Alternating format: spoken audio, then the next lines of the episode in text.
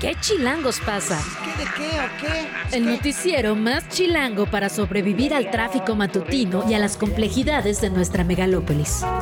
Conducido por Luisa Cantú y Luciana Weiner. ¿Qué chilangos pasa? La información necesaria para amanecer, sobrevivir y disfrutar en la capital del país. Queremos que ustedes gocen. Música para bailar, señor. Aquí comenzamos. Al otro día no se habló nada, todo el mundo cayó, wow, wow, wow. pistola en mano y una metralla, y aquí nada pasó, nada pasó. Aquí nada Martes 3 pasó. de octubre son las 7 de la mañana con un minuto y estamos escuchando Nada pasó de Panteón Rococó, una canción de 1999 que evidentemente hace homenaje, exigencia de justicia también al 2 de octubre. Estamos con esta lista de reproducción esta semana. Luciana Weiner, muy buenos días. Luisa Cantú, muy buenos días. Empezamos este martes con mucha información. En efecto, vamos a revisar el saldo de las movilizaciones del 2 de octubre. Saldo blanco en principio. Vamos a ir con los detalles más adelante. También tenemos que hablar del campo político. Ayer se dio a conocer de manera extraoficial, digamos, una lista de aspirantes, de candidatos, de, digamos, los que habían quedado en el proceso del Frente Amplio por México, pensando en la elección a la jefatura de gobierno del 2024. Hablaremos de eso en unos minutos más, justamente con Sandra Cuevas, la alcaldesa de Cuauhtémoc, quien eh, ya dijo en una conferencia de prensa, mostró su enojo y ella tenía la misma información. Una lista que, por cierto, fue en realidad negada, ¿no? Por lo- el presidente del, Partido Acción Nacional aquí en la Ciudad de México. Sí, así es. Eh, no sé si negada o no final, no, no, no finalista, digamos, dijo. No confirmada, Exacto. digámosle. Bueno, sí, porque ayer, digamos, esta lista que se filtró en medios era, estas son las apuestas de los partidos, se puede inscribir más gente, pero bueno, sabemos que cuando el partido apuesta por ti, porque ya lo vimos en lo federal, pues la probabilidad es alta, ¿no? Que era la queja de Sandra Cuevas. En efecto. Que por cierto hizo ahí unos paralelismos medio raros, ¿no? Hablando de morir de pie y de los estudiantes y bueno, ya, ya lo revisaremos un poco más adelante. Vamos a hablar también del caso Ruemer, por supuesto, de eh, cómo van las denuncias que han interpuesto las mujeres que alzaron la voz, la verdad, contra una persona poderosísima que en este momento podría ser extraditada a nuestro país. En efecto, ayer sacó un comunicado finalmente la Secretaría de Relaciones Exteriores mexicana, de eso platicamos también. Mucha información el día de hoy. Luisa Cantú, ¿empezamos? Empezamos. Bueno, y subió a 11 el número de personas fallecidas en Ciudad Madero, Tamaulipas. Entre estas personas, de hecho, hay tres menores de edad, también 51 personas lesionadas. Una de ellas está en este momento en estado crítico. Este lunes se determinó que ya no había más víctimas bajo los escombros luego del trabajo de los binomios caninos de la Cruz Roja y de la Secretaría de Marina. Por lo tanto, ya se autorizó la demolición completa de la iglesia. Sobre las causas del derrumbe, la vocería de seguridad informó que presumiblemente se trató de una falla estructural, pero será una vez que se realicen las investigaciones correspondientes cuando se determine la causa real del colapso del techo. El gobierno de Tamaulipas y del municipio informaron que se harán cargo de los gastos de los servicios de salud de las víctimas lesionadas, internadas en diferentes hospitales, también de los funerarios, de las funerales, perdón, de las 11 personas que perdieron la vida. Y ahí la gran pregunta a responder es qué pasó, ¿no? También eh, parte de, de esta búsqueda, digamos, de justicia es entender cómo es posible que eso pasara, cómo colapsa un techo así en medio de la nada cuando el edificio tenía, si no me equivoco, cinco décadas, ¿no? Decían que tenía 50 años en servicio. Y un tema al que hay que entrarle de forma, digamos, multifactorial. ¿Quiénes son las personas encargadas de revisar las estructuras de estos, de estas instituciones? ¿Cada ¿Cómo- cuánto? Cada cuánto, cómo se hace, quién es el encargado de revisar que se revise. Es decir, hay una cadena de responsabilidad que hay que poner, hay que estar pendiente de eso, sin duda.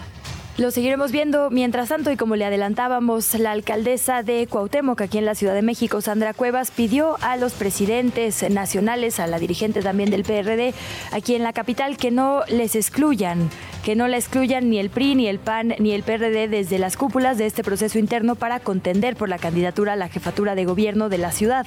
Cuevas advirtió que cuenta con información sobre que la oposición ya tiene definido elegir dos candidatos por partido y que debido a que ella no está afiliada a ninguno de estos podría quedar relegada.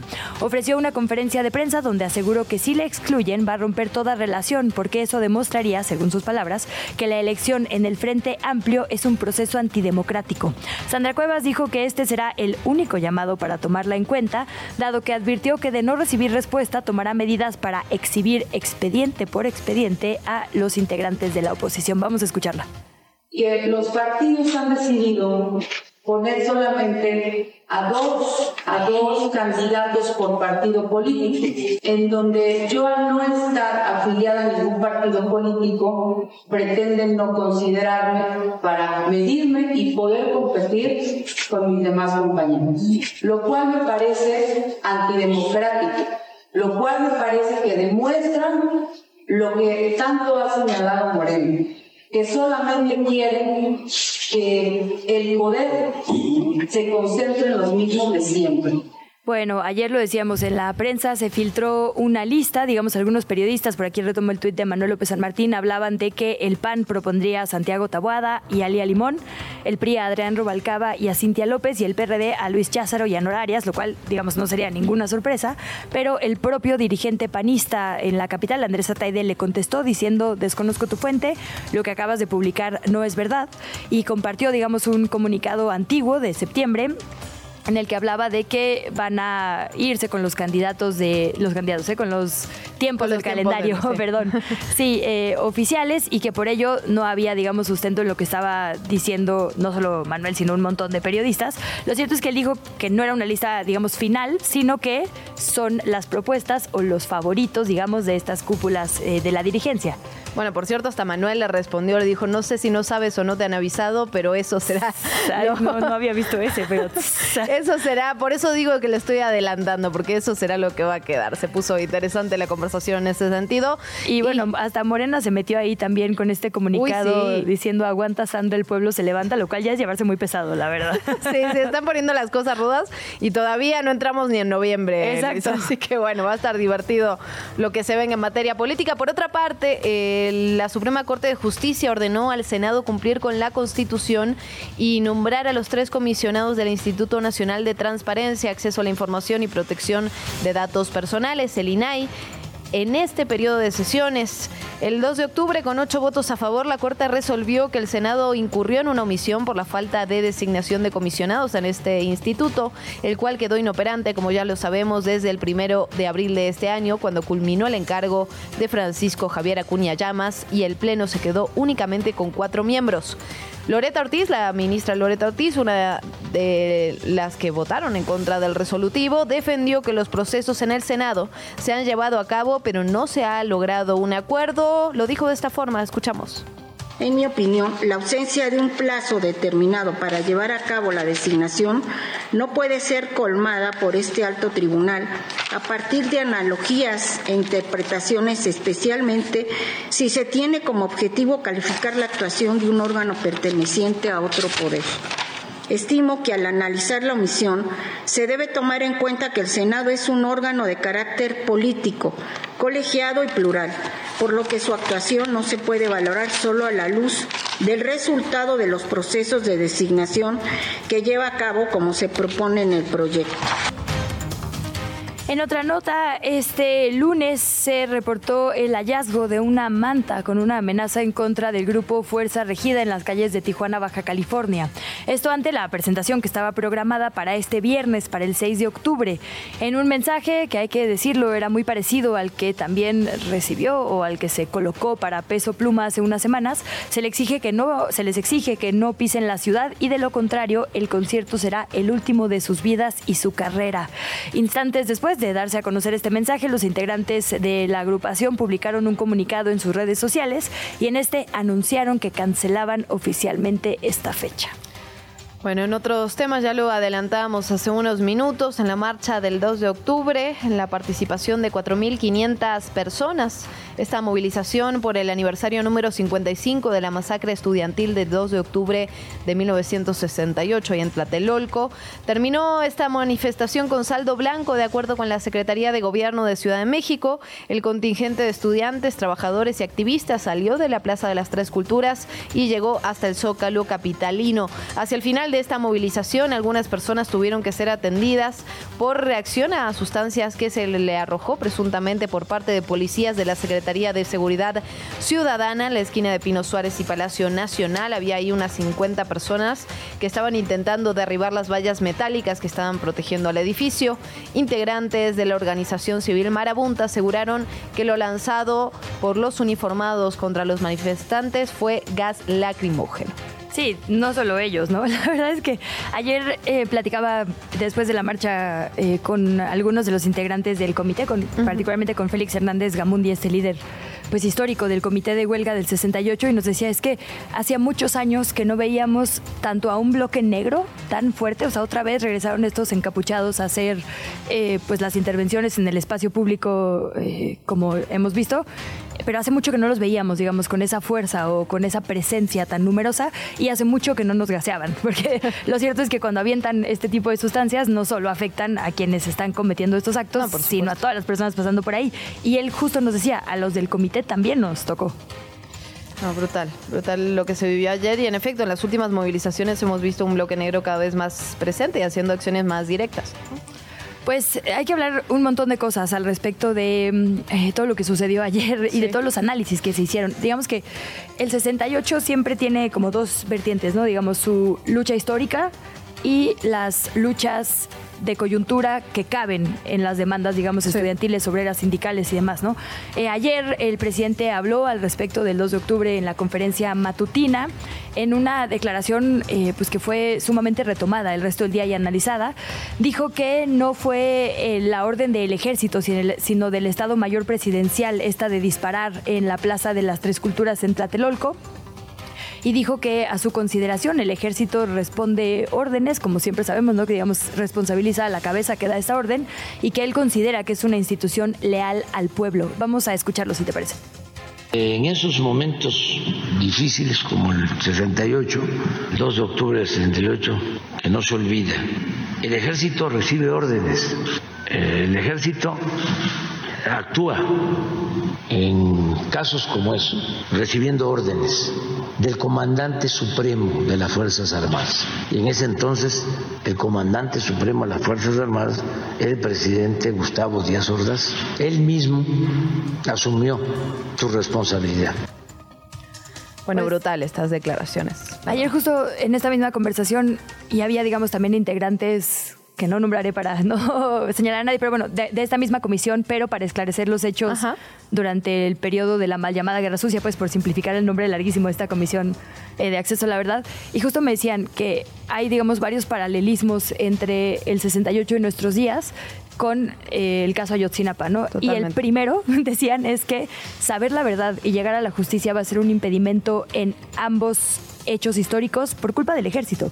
El ejército está ocultando la información del 68, lo hizo por décadas cómo está ocultando la información de Ayotzinapa. Me recordaban ayer justo que apenas hace en los 2020 años, o sea, esto tiene 55 años de búsqueda de verdad y justicia. Apenas en los 2000 conocimos estas fotos de Manuel Gutiérrez Paredes, el mariachito, eh, ¿recuerdas? Muy famosas en los noticieros, eh, a quien Echeverría designó para ser el que fotografiaba a los estudiantes, que se las filtraba a los medios para criminalizarles, y el que hizo como este archivo también de las fichas rojas, digamos, ¿no? Digamos que la calidad tan alta de estas fotografías nos hace saber hoy que eran con pues este espionaje, ¿no? Esta eh, contrainsurgencia contra los estudiantes. Pero hay un dato que me daban ayer muy importante. Servando González, el cineasta del Cine de Oro, fue contratado para filmar todo el acto, absolutamente todo. En el 93 se filtró a noticieros un pedacito, pero lo que nos decían ayer estos integrantes de del comité es que existe una filmación que nos daría luz de todo lo que pasó de la organización, de las órdenes, eh, de cómo se planeó con alevosía y ventaja, lo mismo que Ayotzinapa en el 68, este ataque contra, sí, estudiantes, pero luchadores sociales y luchadoras sociales de todo tipo, familias. No, la infiltración, a ver, la Dirección Federal de Seguridad tenía todos los documentos de todo lo que estaban realizando los estudiantes en tiempo real, al igual que pasó en Ayotzinapa, y ahí, en ese sentido, digamos, el tema de la obediencia de vida justamente en este continente es realmente brutal. O sea, en Argentina se tuvo una, una ley de obediencia debida que eximía de la responsabilidad a los militares que estaban recibiendo órdenes por parte de superiores y eso finalmente a través de años de lucha fue echado para atrás porque era realmente una locura, es decir, no los exime de la responsabilidad. Luis Fernando García, el director de R3D, pone unas preguntas que me parecen muy interesantes. Dice, dice el obradorismo desmemoriado que este ejército no es el del 2 de octubre. Entonces, ¿por qué este ejército lo encubre? ¿Por qué este ejército oculta archivos a la Comisión de la Verdad sobre la llamada Guerra Sucia? ¿Por qué espía a investigadores de la comisión? Ah, porque esa es otra, claro. Justo ayer platicamos con Camilo, Camilo Vicente Ovalle, quien sufrió espionaje eh, de Pegasus. Bueno, nada más ahí para cerrar, existe esta filmación, existen estos documentos para algún día lograr justicia tendríamos que conocerlos, ¿no? Para eso se creó esta comisión. Eh, y rapidísimo, nada más decir que otro análisis importante es el papel de los medios de comunicación. Ahora decimos, claro, eh, Jacobo Saludowski salió al día siguiente a hablar del clima, ¿no? También hubo muchos medios que defendieron la verdad histórica. Muchísimos. Y otro paralelismo importante es figuras, líderes de opinión. Lo increíble de la impunidad es que Luis Echeverría fuera después presidente. Lo increíble de la impunidad del día de hoy es que figuras señaladas por Ayotzinapa también estén en rumbos de candidatura. Insisto, todo esto era el análisis del propio comité de huelga que salió a marchar ayer y que nos daba eh, pues estas palabras a los medios de comunicación. La entrevista. ¿Ya estás grabando? Ayer le dábamos a conocer en tiempo real esta eh, noticia de última hora sobre la detención de Andrés Ruemer con posibles fines de extradición. Este diplomático, escritor, una figura fundamental en eh, medios de comunicación de nuestro país, estaba en Israel huyendo de más de 61 testimonios de acoso en su contra, de violencia sexual eh, que habría cometido en contra de mujeres. Justo veíamos, estamos platicando sobre el comunicado que sacó ayer la Secretaría de Relaciones Exteriores en relación con eh, la aprehensión de Andrés Ruemer. Decían ya que no hay, como ya sabemos, no hay un tratado de extradición con el Estado de Israel, pero la detención sí tiene fines de extradición. Se realizó con base en el principio de reciprocidad y cooperación internacional a partir de la buena relación bilateral que existe en todos los rubros entre ambos países. Sin embargo, a partir de este comunicado, de lo que se informó ayer también, hay muchas dudas por parte de las víctimas respecto bueno, a que no se les ha informado por un lado, a que no tienen medidas de protección. El representante de algunas de ellas es el maestro Irving Regino, asesor jurídico de, insisto, estas mujeres y miembro de Regino Abogados, a quien le agradecemos muchísimo que se encuentre con nosotras esta mañana. Bienvenido, abogado, y muy buenos días. Gracias, buenos días a ambas. Eh, les agradezco la, la invitación, bueno, la llamada. Y pues bueno, un saludo a, usted y a su auditorio. Eh, justamente comentábamos desde el día de ayer que todo este proceso ha sido un tema bastante complejo, ya que prácticamente pues, ha pasado mucho tiempo y no se ha podido someter a esta persona a proceso. Principalmente lo que se ha referido por parte de las víctimas es cierto, ha habido una falta de comunicación por parte de las autoridades a nivel federal, por lo cual hay un estado de incertidumbre de qué es lo que va a pasar con el señor Andrés Renner. Si bien es cierto, él fue capturado, eh, me parece fue el domingo en la noche, esto se dio a conocer hasta prácticamente el lunes a primera hora, pero todavía no tenemos eh, certeza de que efectivamente vayan a traerlo a México, porque apenas va a iniciar su procedimiento de extradición, que si bien no hay tratados con México e Israel, es una cuestión de colaboración, pero de igual forma el tribunal de aquel país tendrá que valorar si es, eh, si es apto o no para ser traído a México y que afronte su proceso. Recuérdenos, digamos, eh, de estas carpetas de investigación, qué delitos, cuántas hay abiertas, ¿Son por todas, digamos, eh, la posibilidad de extradición o responden a una específicamente? Y también esto que nos dice, ¿no? De, dependerá al final de las autoridades de Israel. ¿Qué van a valorar? ¿Se les ha, por ejemplo, llamado a ustedes como parte acusatoria para aportar información? Eh, no, de hecho, aquí ya el trabajo es meramente del Tribunal de Israel. Las autoridades mexicanas en este momento no tendrían intervención porque todo lo que se hizo pues, es prácticamente lo que se va a valorar. Todo lo que se llevó, eh, se les allegó a aquel, eh, aquel país será con esos eh, medios de prueba con los que se resuelva. Ahora bien, carpetas de investigación, nosotros teníamos conocimiento que eran cuatro, ayer estaban diciendo que eran cinco, por lo menos sabíamos que en la de nuestra víctima que representamos en Región Abogados es la que cuenta con una orden de aprehensión, de ahí se giró una de las órdenes de aprehensión. Hay, había otras dos, me parece que ya se habían girado, pero eh, la cuestión del tratado, eh, perdón, la cuestión para que él sea extraditado solamente va a ser por las peticiones que traían orden de aprehensión. Si existen más víctimas, eh, pues lamentablemente en ese entendido eh, no podrán acceder porque la Fiscalía no realizó su petición en su momento. Ya más adelante veremos cómo se va a resolver, si ahorita sería un poco anticipado, ya que no tenemos certeza, como se lo había comentado, de que vaya a ser traído a México. O sea, eso está, apenas se va a iniciar el procedimiento.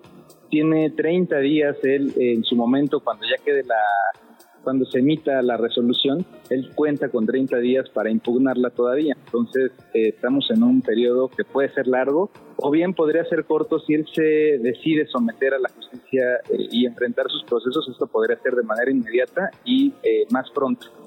Bueno, lamentablemente lleva varios años refugiado. Parece difícil pensar que, quiere enfrentar a la justicia mexicana, abogado. Preguntarle cómo recibe su representada esta noticia. Había en la conferencia de prensa que escuchábamos ayer de algunas de estas mujeres que han levantado la voz en contra de Ruemer. Veíamos cierta incertidumbre, cierto miedo también por la falta de medidas de seguridad. ¿Lo reciben como una buena noticia? ¿Tienen dudas todavía? Eh, dice que eh, mi representante lo supo derivado de lo que expresó ayer el presidente. Y ahí es donde ella se entera. Y le causó un shock sumamente fuerte, tiene mucho miedo, eh, tenía miedo de que su agresor pues estuviese en México. Ya una vez que se le dio la asesoría respectiva, eh, así como las cuestiones de contención, comprendió que pues es parte del procedimiento y que en su momento pues ella no se encuentra eh, o no se encontraría en riesgo. Asimismo, pues bueno, ella optará por solicitar terapias a la Fiscalía General de Justicia para que eh, pueda ser atendida y esta circunstancia pueda ser eh, igualmente sopesada. Eh, abogado, le preguntaba si hay, digamos, bueno, primero por este caso eh, público de una denuncia por difamación y equivalentes, digamos, que hizo Andrés Ruemer, si sabemos si hay más, qué ha pasado con ella, eh, digamos, y también qué pasa con esta vulnerabilidad jurídica, ¿no? Que a veces se enfrentan quienes deciden alzar la voz. Sí, mira, justamente este tema es sumamente delicado. Eh, principalmente tenemos o escuchamos eh, lo mismo eh, en cuestión mediática referente a las demandas por daño moral. A nosotros no se nos ha notificado el inicio de algún procedimiento del orden civil por esa circunstancia. Esto también es parte de la, del temor que tienen las víctimas, ya que pues su propio agresor pretende ahora llevarlas a ellas también ante la justicia para reclamar un cierto daño moral, lo cual pues hasta este momento eh, resulta un tanto absurdo porque el señor se encuentra sometido a un proceso.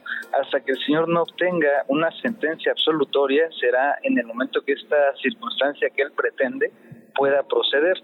En esta cuestión, pues bueno, prácticamente es posiblemente estrategia de su defensa, pero lo que sí te podría decir es que en su momento el señor pretendió acudir a llevar su proceso penal a través de un poder, dándoselo a su abogada, pretendiendo tener información de las carpetas en las, que, en las cuales eh, pues él tiene la calidad de imputado, pero obviamente pues esto fue negado por parte del Poder Judicial de la Ciudad de México. Esto pues dado que es un procedimiento de carácter personal y él tiene que acudir para enfrentar el mismo, no como lo pretendía hacer que desde Israel él pudiese comparecer a través de su abogada. Pues esto, pues generalmente, nada más nos eh, genera la sensación de que el señor, pues obviamente no quiere someterse a la acción de la justicia, lo cual en su momento, eh, jurídicamente hablando, pues le va a costar, le va a costar su libertad. Estamos ciertos de que el sistema ha cambiado, a pesar de que se trata de violación o de abuso sexual, que son los delitos por los cuales se le está investigando, no quiere decir que pueda tener una prisión preventiva. Se tiene que analizar cuáles son los supuestos por los cuales él tendría que quedar en prisión. Con estas conductas que él ha llevado a cabo, perfectamente se actualiza el que él permanezca en la cárcel.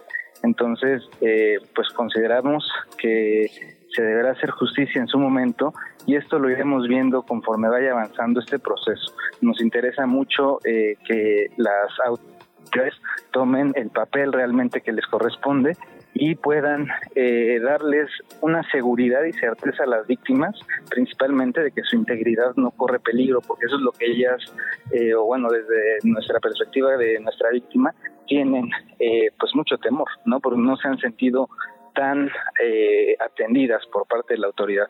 Sabemos, abogado, que había denuncias por acoso sexual, por abuso sexual y por violación. En el caso de la orden de aprehensión relacionada con, su representada, ¿qué, ¿qué delitos se le está imputando o qué delitos? Es el delito de violación. Ok. Y, y, por último, preguntarle también, decía ya que esto de haberse ido a Israel le podría costar medidas cautelares diferentes. Eh, de prisión preventiva justificada. Habría motivo para justificarle la medida ya que él se negó a someterse a la acción penal, es decir, se negó a, eh, ingresar un proceso, eh, tampoco tiene domicilio cierto, entonces no hay donde se le pueda notificar, es por cuestiones de los mecanismos internacionales de cooperación que se tendrá que traer y esto pues actualiza el supuesto de la prisión preventiva justificada, justamente para que el imputado esté presente durante todo el juicio, tendrá ya que estar en prisión preventiva. Perfecto, abogado. Pues muchísimas gracias por estos minutos y por actualizarnos eh, sobre la parte jurídica del caso. Tiene varias aristas que, si nos permite, seguiremos analizando. Muchas gracias y buenos días. Claro que sí, muchas gracias. Buen día a ustedes y a su auditorio. ¿Qué chilangos pasa? ¿De qué o qué? Pues qué. Seguimos platicando sobre el caso Ruemer. Ahora agradecemos muchísimo la comunicación a Itzel Schnaz, la bailarina y una de las mujeres que alzó la voz contra una figura poderosísima en nuestro país que hoy quizá podría rendir cuentas a la justicia. ¿Cómo estás, Itzel? Muy buenos días. Muy buenos días, aquí estoy esperando tener audio limpio, agradecida con ustedes, con el auditorio, con la posibilidad de visibilizarnos. Muchísimas gracias. Nosotras agradecidas contigo, Itzel. Eh, escuchamos ayer en la conferencia de prensa esta incertidumbre que ustedes estaban manifestando, la falta de comunicación por parte de las autoridades. ¿Cómo, cómo te enteras de esta noticia? Entendemos que no les avisaron. ¿Cómo la recibes? Pues la verdad es que es que así como como en la prensa el primero en informarnos fue eh, López Dóriga, pues también de este lado. Y la verdad es que que hace dos años y medio también fue el primero en dar este tipo de noticias que sí nos ponen en riesgo y que el Estado mexicano no considera y que es muy impresionante saber que estás frente a un proceso, que tienes una carpeta, eh, que, que estás eh, construyendo esta denuncia, sí, muy personal, pero también muy colectiva, y no lo digo por el caso Me Too, Andrés Ruemer, lo digo porque vivimos en un país feminicida, y la manera en la que no les importa bueno, es totalmente cuestionable y es lo que salimos a gritar en voz alta, entre muchas otras cosas que, como bien dices y retomas en nuestra conferencia de prensa, mi representación legal, en la nuestra, eh, Jimena Ugarte, que es quien logra la primera orden de aprehensión, el Instituto Mexicano de Derechos Humanos y de Democracia, que ha estado a la cabeza eh, de, este acompañamiento, por lo menos de este lado, porque sabemos que hay otros, pues, pues gracias por retomar esa, esa conferencia de prensa que, que en cualquier momento se puede consultar, está en las páginas del instituto y que en efecto hablamos fuerte y en voz. ¿Cuáles han sido las eh, no sé si decirle consecuencias, pero bueno, las reacciones, digamos, eh, para su vida diaria. Eh, algunas hablan de que perdieron su trabajo, otras de que incluso tuvieron que ingresar a mecanismos de protección. Es una denuncia, digo, si cualquier denuncia es muy complicada, una denuncia a un hombre tan poderoso lo es un poco más. Itzel, ¿cómo han sido estos meses posteriores para ustedes y para ti? Escalofriantes. ¿no? Eh, nada que no pudiéramos imaginar, por lo menos yo antes de ser pública, eh, repasaba este, constantemente quién era este personaje y te imaginas el mundo contra ti. Pero no es lo mismo lo que cabe en tu imaginación que, que, cuando te ocurre, que cuando te viaja en la sangre, que cuando sales de tu casa y hay personas siguiéndote, cuando llegas a la escuela con tu hijo y no hasta en el supermercado se ha aparecido gente para acercarse a los familiares de las madres denunciantes, ¿no? Entonces, bueno, pues, pues por supuesto que, um, que yo te puedo contar muchas tragedias que las hay y ninguna de ellas las haré menores. La situación de riesgo es real y es lo que estamos denunciando. Eh, eh, pero también hablaría de de que a pesar de todo y contra el mundo entero, apostamos, creemos necesario, importante y fundamental seguir denunciando. Me parece que este ejercicio este, de, de, salir públicas eh, nos ha construido también una mirada social que, que, yo quisiera poder, es decir, salgo a contar tragedias, pero también eh, eh, miro a mis colegas de frente y les digo, venga, algún día vamos a acabar con esto, denuncien, porque sí es cierto que es muy poderoso sí es cierto, este, que, pero, pero el poder es relativo. Y cuando hay algo más importante que lo importante, la importancia se vuelve relativa. Itzel, eh, perdóname, adelante, adelante. No, pues eso, ¿no? Como poder volver relativo el poder de un sujeto que se lo digo de frente, ruin y miserable de mierda. ¿Quién eres tú? ¿En verdad? Que salga la UNESCO y me dé explicaciones. ¿Hace cuánto les pedimos ayuda? La primera carta que yo envié a la UNESCO, hablando de complicidad, les dije, no confiamos en el Estado mexicano. Hagan protocolos, ¿no? En la UNESCO, de, en, unidades de género, investiguenos, estamos aquí para que nos investiguen todo. Y la UNESCO dice, por ser un, un organismo intergubernamental, que no está para ello. Pero es que nadie está para ello, solo aquellas que queremos cambiar el mundo. Y lo digo así, de frente y llena de esperanza. Puedo contarles muchas tragedias, muchas tragedias, pero también puedo contarles que todo, absolutamente todo, vale la pena. Entonces uno toma al miedo eh, con una mano y a la esperanza de la otra. Y así caminas todos los días durante tres años. Lo han hecho con muchísima valentía, Itzel. Déjame preguntarte también en estos tres años, ¿qué respuestas les han dado las autoridades? Estás describiendo digamos, una lucha incansable, estás descubriendo, describiendo muchísima valentía, pero también amenazas directas en contra de ustedes. ¿Qué dicen las autoridades mexicanas? ¿Qué dice la fiscal Ernestina Godoy, que siempre ha dicho que respalda a las mujeres? ¿Qué pasa cuando ustedes les, les exigen, les, les muestran, les denuncian lo que está ocurriendo? Absolutamente nada que era justo lo que decíamos en la rueda de prensa. Ya, o sea, ni siquiera se nos notificó por las vías formales, por las instancias formales, porque es un derecho, por lo menos a, cada una de las que tenemos una carpeta de investigación, qué está pasando, cómo va a ocurrir. Hay, un, hay, diferentes momentos de mayor riesgo y vulnerabilidad, y uno es cuando se abre una carpeta, y otro es eh, cuando, cuando se... Eh, en este caso eh, se, se detuvo al sujeto en Israel es un momento de riesgo y, yo le agradezco muchísimo a, Joaquín López Dóriga, probablemente debería trabajar en la fiscalía, porque al parecer es el único, y, por eso digo, no es una queja contra la prensa, porque sí es cierto que nos cuida, sí es cierto que nos revictimiza, es inevitable, pero tenemos que saber que estamos siendo visibilizadas y así fue como empecé esta llamada, agradeciéndote, agradeciéndoles, ¿no? O sea, nada, nada en tres años, una sola orden de protección detienen al sujeto y nos enteramos por los medios. Es garrafal lo que está pasando. Itzel, preguntarte, ahora que dices esto de no confiamos en la justicia mexicana, bueno, eh, las cifras hablan por sí solas, ¿no? De la impunidad en este país y específicamente cuando hablamos de temas de género. Eh, pero preguntarte entonces si existe la posibilidad, digamos, de que rinda cuentas en Israel. Sabemos que es un proceso que está allá eh, o que depende, digamos, de la Fiscalía de Asuntos Exteriores de esa nación. ¿Tienes conocimiento de cómo funciona o te han tratado, digamos, de asesorarse sobre lo que podría venir? Es que justo es el tema, ¿no? Con estos tratados de reciprocidad y con estos, o sea, lo que nuestra representante legal y el instituto pide es justo un diálogo abierto y franco, porque ellos definitivamente están llevando el caso, pero también están cuidando nuestra integridad. Entonces, repito, no sabemos nada. Eh, eh, todo, todo existe en un universo imaginario, ¿no? Y, y claro, se pueden dar una idea porque, porque son abogadas y abogados, pero, pero bueno, el universo imaginario eh, eh, eh, es muy absurdo en una situación que es puntual, que es concreta, que a pesar de que todos los días tenemos que decirle Andrés N, y pareciera que hay que cuidar su presunción de inocencia, yo salgo con mi nombre y apellido y para que no haya error, lo deletreo.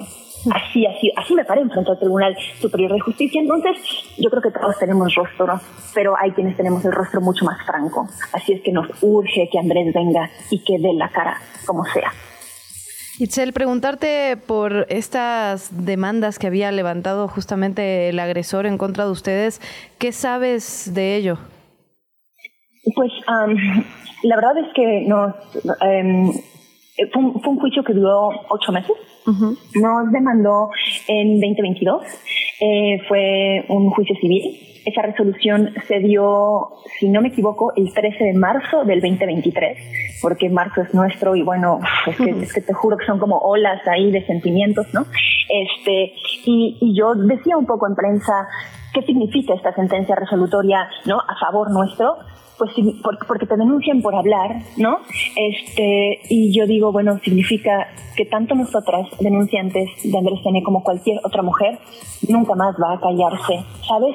Tengo derecho a hablar y nombrar a mi violentador. Entonces, bueno, en efecto, esa fue una denuncia este que una, una, denuncia que hace él o él nos demanda nosotros nosotras ganamos ese juicio bueno eso pasa pero también sé que ha intentado no este por ejemplo demandar a Heidi que publicó un libro no creo que no eh, no, sé muy bien cuál cuál ha sido ese procedimiento. Ella ella me contó algunas cosas no ha salido a prensa a decir nada no quisiera yo decirlo pero pero claro no o sea si en algún momento, y bueno, se lo, se lo digo a Heidi si anda por ahí con muchísimo cariño, si en algún momento nosotras hicimos de este lado como un rollo de nos deslindamos de ese libro y no queremos tener nada que ver, siempre dijimos que no era personal y no era con Heidi, pero que nuestra abogada estaba eh, considerando los riesgos que eso implicaba, ¿no?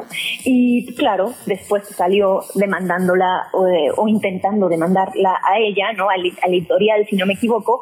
Y pues mira, eh, en una batalla de este tamaño, cuando uno decidió meterse en problemas porque es decisión y convicción, estoy aquí también feliz en este problema súper digno, ¿no? Y dignificándolo aún más, pues te ahorras los problemas que puedes ahorrar, ¿no? Por si no me vinculen con ese libro, ¿no? Y no fue personal, no era con Heidi, era porque, porque siempre hemos estado tratando de medir el enemigo que tenemos enfrente, justo el tamaño del poder y también, como decía yo hace rato, relativizando ese poder, porque Andrés resultó ser mucho más pequeñito de, de la construcción que hizo de sí mismo. Itzel, hay más de 60 mujeres que han alzado la voz, quizá haya todavía algunas otras que por cualquier razón no lo han hecho. Y son mujeres de contextos muy distintos. Como bien dice, sabemos de algunas, eh, de otras, otras han decidido no hacer público ni su nombre ni ni digamos su, su, denuncia, su historia. ¿Cómo se están acompañando? ¿Cómo sabemos, digamos, el proceso que están viviendo estas 61? Porque imagino que habrá algunas en una situación más compleja de vulnerabilidad que otras. Bueno, pues, pues sí, sí, evidentemente hay, hay todo tipo de, de, situaciones. Este, ahora que me haces esta pregunta es, es alucinante porque me vuelves tres años atrás al momento en el que yo contestaba imparablemente llamadas. Era una cosa impresionante, ¿no? Eh, y y si me preguntas eh, cómo están, yo aprovecho tu espacio eh, para darle las gracias a todas y cada una de ellas, incluso a las que no han hablado jamás y que quizás no piensan hacerlo. Eh, lo único que quisiera decirles es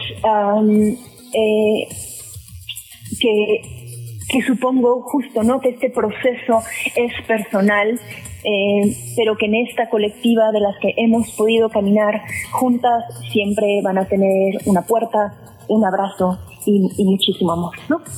Itzel, te agradecemos muchísimo que hayas platicado con nosotras esta mañana. Los micrófonos de, de, esta casa están abiertos para ti cuando quieras y vamos a estar obviamente siguiendo de cerca este proceso, deseando que en efecto rinda cuentas ante la justicia. Itzel, muchísimas gracias. Gracias, te agradezco conmovida. Tener voz es importante y tener micrófono aún más. En verdad, muchísimas gracias y seguimos en contacto. Seguimos en contacto. ¿Qué chilangos pasa? En los medios y en las redes sociales. Bueno, revisamos qué hay en medios y en redes sociales. Empezamos son las 7 de la mañana, 44 minutos. Empezamos con una, un reportaje que se ha publicado en El País. El reportero Cedric Raciel, el periodista Cedric Raciel, publica la estafa Ponzi con la que dos empresarios robaron al gobierno mexicano 6 mil millones de pesos. Cuando hablamos de estafa Ponzi, hablamos literalmente de estafa piramidal, pero llevado a nivel del gobierno. Realmente lo que, lo que investiga Cedric es, es impresionante. Documentos de la fiscalía a los que el país ha tenido acceso muestran cómo un fraude descubierto en Segalmex se replicó en más instituciones públicas. Hablamos de pensiones de trabajadores, cuotas del Seguro Social, fondos de una universidad y recursos de una fiscalía que se invirtieron en un negocio con trampa, en una estafa piramidal. Literalmente estamos hablando de 6 mil millones de pesos de dinero público desde hace una década. En el centro hay dos empresarios, René Dávila de la Vega y Roberto Guzmán García, que han logrado convencer a tesoreros de instituciones públicas de invertir dinero del erario en un sistema de negocios justamente con estas promesas que se hacen, que iban a tener rendimientos muy elevados de entre el 11 y el 13% de forma anual, también el pago en efectivo de una comisión de colocación del 5% del total de los recursos. Y de manera resumida la verdad es que es un esquema que consiste en vender bonos de deuda emitidos por casas de bolsa en representación de compañías, todo esto un fraude y un fraude hecho con dinero del erario. Por allá leemos a Cedric Raciel. Eh, la cuenta del Nobel, vamos a hablar un poco más adelante, a detalle, de este Nobel de física, pero me encanta porque, eh, pues como sabes, ya se ha vuelto una tradición de los medios de comunicación y de las redes sociales evidenciar el momento en que las personas ganadoras se enteran, digamos, de, de que lo son.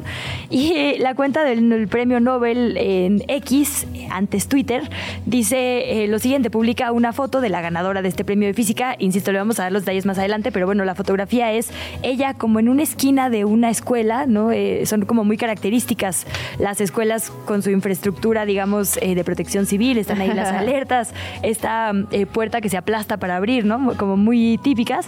y está ella hablando por teléfono y lo que dice el mensaje es alerta de maestra dedicada. Anne Lulier esperó hasta el descanso, es decir, le estaban marcando por teléfono y fue de que no voy a contestar hasta que acabe mi clase. Sale en el descanso a contestar, se entera que gana el Nobel y regresa a su salón después, así como, bueno, ya festejé en cinco minutos de descanso y vuelvo a lo mío a dar clases. Es como muy, curiosa la personalidad de las personas científicas. Sí, me acuerdo mucho, no sé si te acuerdas de esta foto que sale en un aeropuerto también, de no me acuerdo si había ganado el premio Nobel de medicina o de, o de física también, que sale en el aeropuerto agarrándose la cabeza. Estas fotos que publica justamente la cuenta oficial del premio Nobel son maravillosas, ¿no? Agarran justamente ese instante eh, en el que se da la noticia de la, bueno, de lo más relevante, ¿no? En la vida, en la carrera de una persona, sin lugar a dudas. Sí, pues con mucha ternura recibimos esta imagen e insisto, denos una hora más para descifrar exactamente así, cuál fue el tema física. No, no, fuera de broma sí lo vamos a detallar un poco más adelante. Siempre los eh, premios de ciencia son los más complicados, pero ya hay medios haciendo un gran esfuerzo también para bajar exactamente de qué fueron sus investigaciones y sobre todo cómo aplican en nuestra vida diaria. Sin lugar a duda, seguimos revisando lo que ocurre en medios de comunicación y redes. Eh, Juan Ortiz publica lo que se va a votar en el Senado, la CURP con foto, el dictamen famoso que crea una nueva ley general de población que fue derogada en 1974 aborda varios temas, transición democrática, migración, educación sexual, pero lo que se está hablando y lo que ha sido objeto de discusión pública ha sido la nueva versión del CURP que ahora tiene foto. Dice el nuevo artículo 76, la CURP con foto es un documento oficial de identificación, deberá contener, bueno, obviamente el nombre, el CURP, el lugar y fecha de nacimiento, la foto y las firmas y huellas dactilares. Ha causado mucha discusión este tema sin lugar a dudas. Avisos de ocasión. En nuestros avisos, las juventudes marxistas van a tener un foro llamado El Socialismo contra el Estado y el Patriarcado a 55 años de la matanza de Tlatelolco. Este evento va a iniciar a la una de la tarde por allá en la Facultad de Filosofía y Letras en la UNAM. Y Luciana, si me permites agregar otro anuncio importante, yo que sí respeto los tiempos de Dios para las festividades, no como pan de muerto en septiembre. A ver.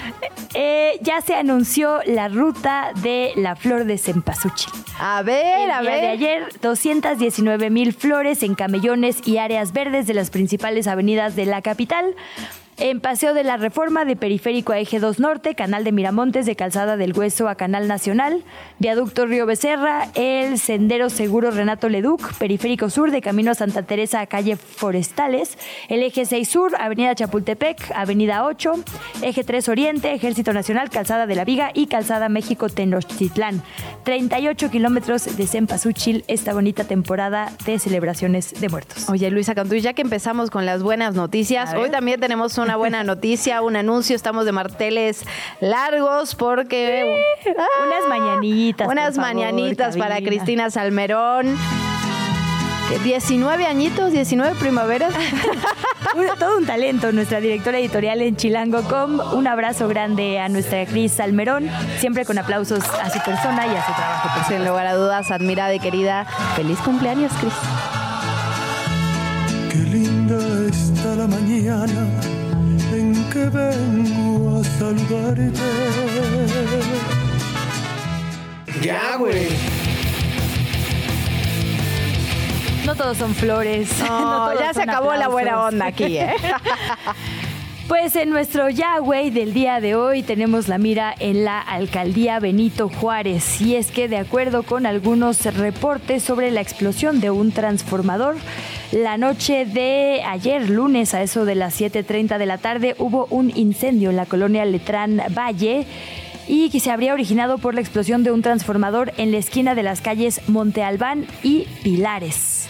Bueno, y justamente vamos con las recomendaciones. ¿Qué, ¿Qué, hacemos? ¿Qué hacemos si presenciamos la explosión de un transformador? Bueno, las, las recomendaciones de los expertos son mantenerse alejados del lugar, por supuesto. El área afectada puede ser muy peligrosa, por lo que es importante mantener una distancia segura. También evitar respirar el humo, porque este humo de combustión del aceite dieléctrico puede ser tóxico. Es importante evitar estar cerca, evitar respirarlo. Obviamente llamar a los servicios de emergencia que son los responsables de atender este tipo de incidentes. Hay que decirlo, pasan más seguido de lo que eh, pensaríamos, hay que estar muy atentas y atentos con la protección. Es la tercera vez en este año que se reportan fallas en las instalaciones eléctricas.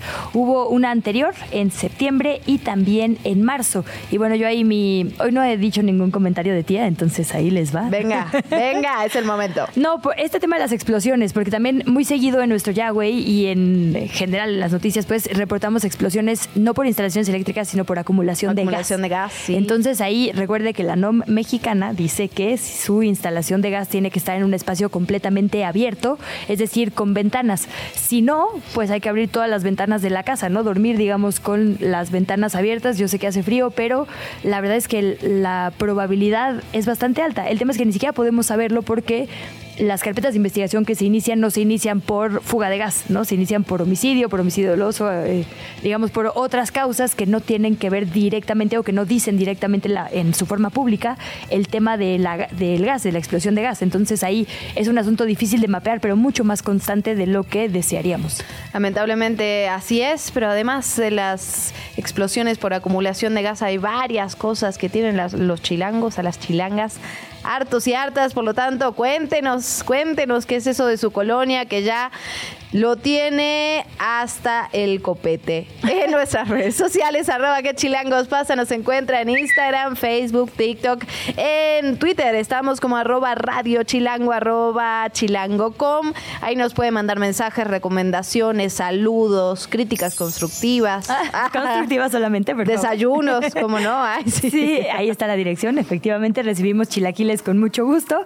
Y después de la siguiente pausa vamos a estar hablando sobre hazañas. Ya le decía sobre, por supuesto, el Premio Nobel de Física, sobre la calificación de las mexicanas a los Juegos Olímpicos de París 2024, de un nuevo portal bastante bueno que tenemos aquí en la capital para eh, bajar datos que nos interesan. Entonces, eh, pinta bastante buena nuestra segunda hora, así que no se vaya. En efecto, volvemos.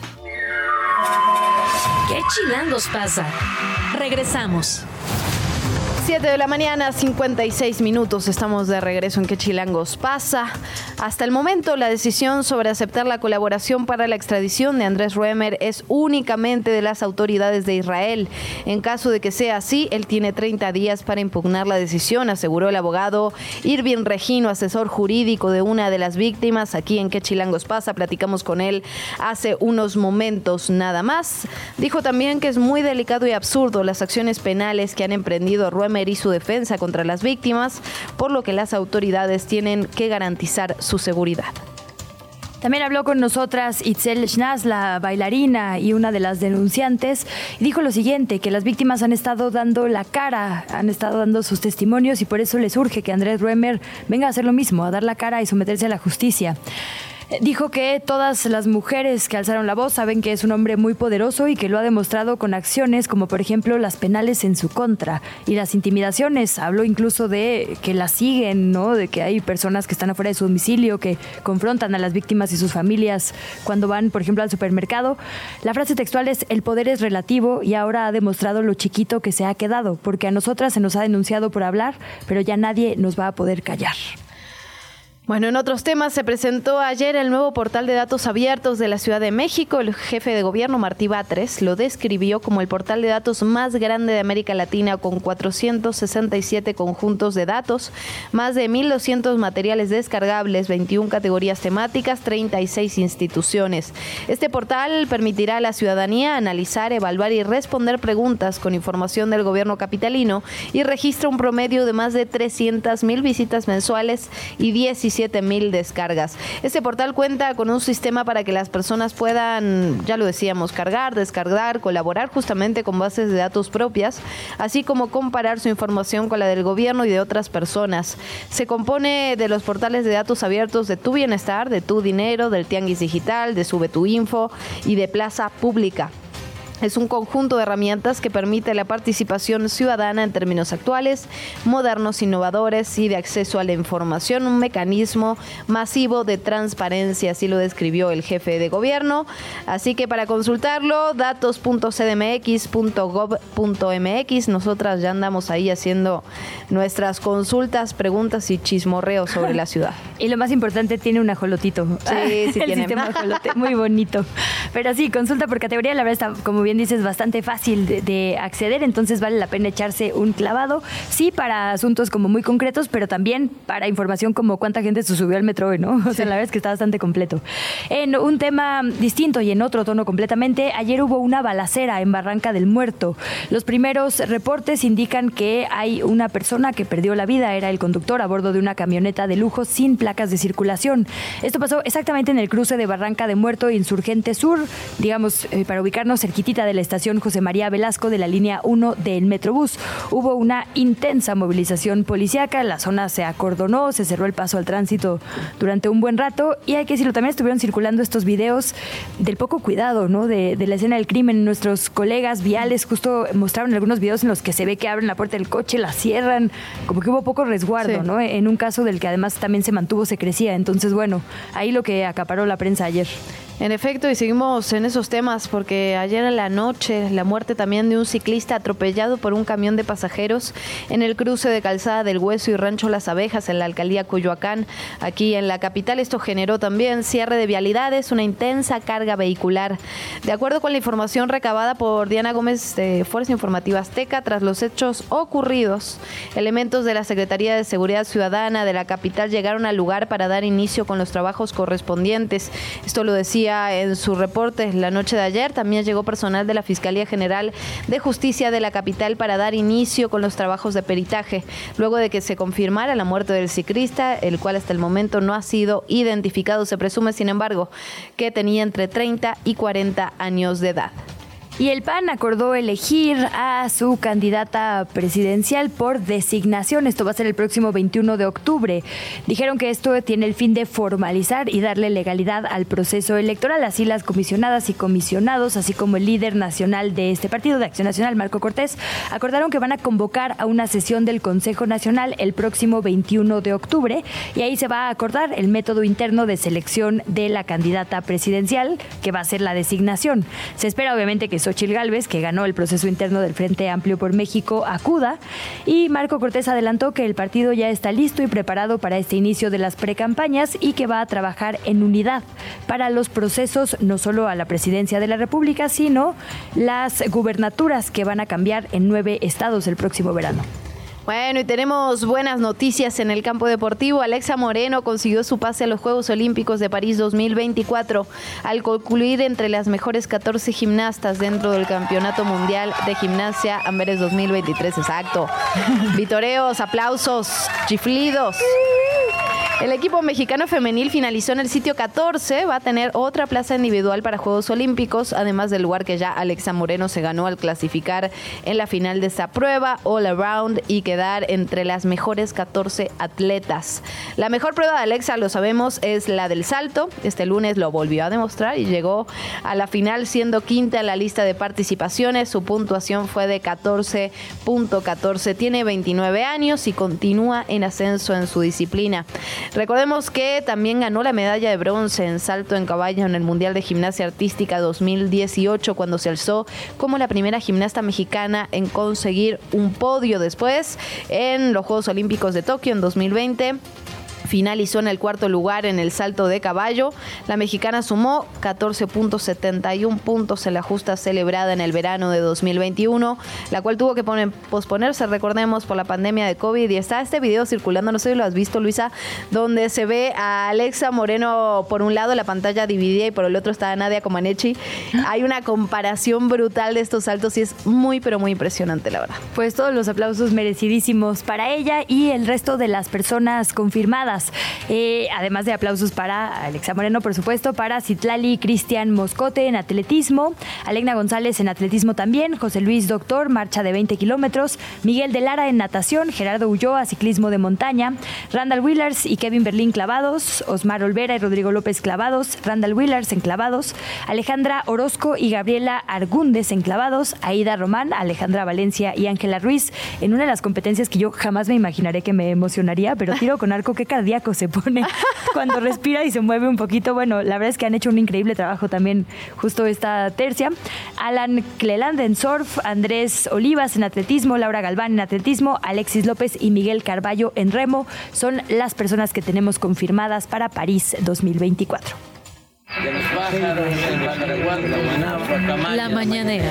Quieren prohibirla, imagínense. Bueno, son las 8 de la mañana, 4 minutos. Vamos a revisar qué ha ocurrido en la conferencia matutina. El presidente Andrés Manuel López Obrador inició la conferencia, presentó un informe de seguridad Luisa María Alcalde, por su parte, la secretaria de Gobernación, dijo que el fiscal Uriel Carmona cuenta con un entramado de complicidad dentro del Poder Judicial y del Congreso de Morelos. También Luis Crescencio Sandoval, secretario de la Defensa, destacó los esfuerzos de la Estrategia Nacional de Seguridad con elemento de las Fuerzas Armadas y la Guardia Nacional. El secretario informó que van 7.691 kilos de fentanilo asegurados desde 2018 hasta el 2 de octubre de 2020. Déjame retomar lo que decías de la titular de Gobernación, Luisa María Alcalde, sobre la gestión del fiscal de Morelos, porque retoma varios casos que también desde el periodismo han exigido justicia y respuesta. Eh, dice Luisa María, se han presentado hechos en los que ha sido señalado por su deficiente actuación e irregularidades en diferentes investigaciones. Y retoma, por ejemplo, en febrero del 2019 el asesinato del activista Samir N. En mayo del 2020, homicidio de dos sindicalistas en el marco de una protesta. Octubre del 2022, el feminicidio de Ariadna N. Abril del 2023, homicidio de dos trabajadores del Instituto Nacional de Salud Pública, el cual derivó en un supuesto caso de tortura. Además, dice Luisa María Alcalde, Uriel Carmona no presentó los exámenes de control de confianza que la ley establece, los hizo hasta septiembre del 21, es decir, ya entrado en cargo, y además los reprobó. Esto es importante y hay que decirlo, la verdad es que hay dos verdades que no están peleadas. La primera es el actuar terrible que tuvo el fiscal Uriel Carmona en el caso de este feminicidio. Fue clarísimo cómo las investigaciones no estuvieron bien realizadas, cómo había una responsabilidad directa. Y por otro lado también es cierto que tiene fuero, es decir, son dos verdades que coexisten, digamos. Y que la mano ahí cantante podría ser el Congreso para quitárselo. Entonces también, digamos, podemos poner la mira en las autoridades que podrían tener acción al respecto. La entrevista. ¿Ya estás grabando? Bueno, momento de adentrarnos en el campo político. Hablábamos ya de esta lista que se filtró a medios de comunicación el día de ayer sobre supuestos aspirantes que podrían ser, digamos, las propuestas que tendrán los partidos para la jefatura de gobierno de la Ciudad de México por parte del Frente Amplio por México. Y hablábamos justamente sobre la postura, sobre la postura que la alcaldesa de Cuauhtémoc, Sandra Cuevas, dio ayer en una conferencia de prensa. Para eso la recibimos con muchísimo muchísimo gusto en este espacio para seguir platicando sobre lo que ocurre en este proceso por el Frente Amplio. Alcaldesa, ¿cómo está? Muy buen día. Buen día, muchísimas gracias por el espacio aquí a sus órdenes. Muchas gracias, alcaldesa. Pues preguntarle eh, por estas declaraciones que hacía usted ayer, que después fueron negadas por, por ejemplo, la dirigencia de Acción Nacional en la noche. ¿No ha habido una comunicación oficial para usted eh, diciéndole que está excluida o ya la hubo? Digamos, ¿a, ¿a qué respondió este anuncio que hace usted?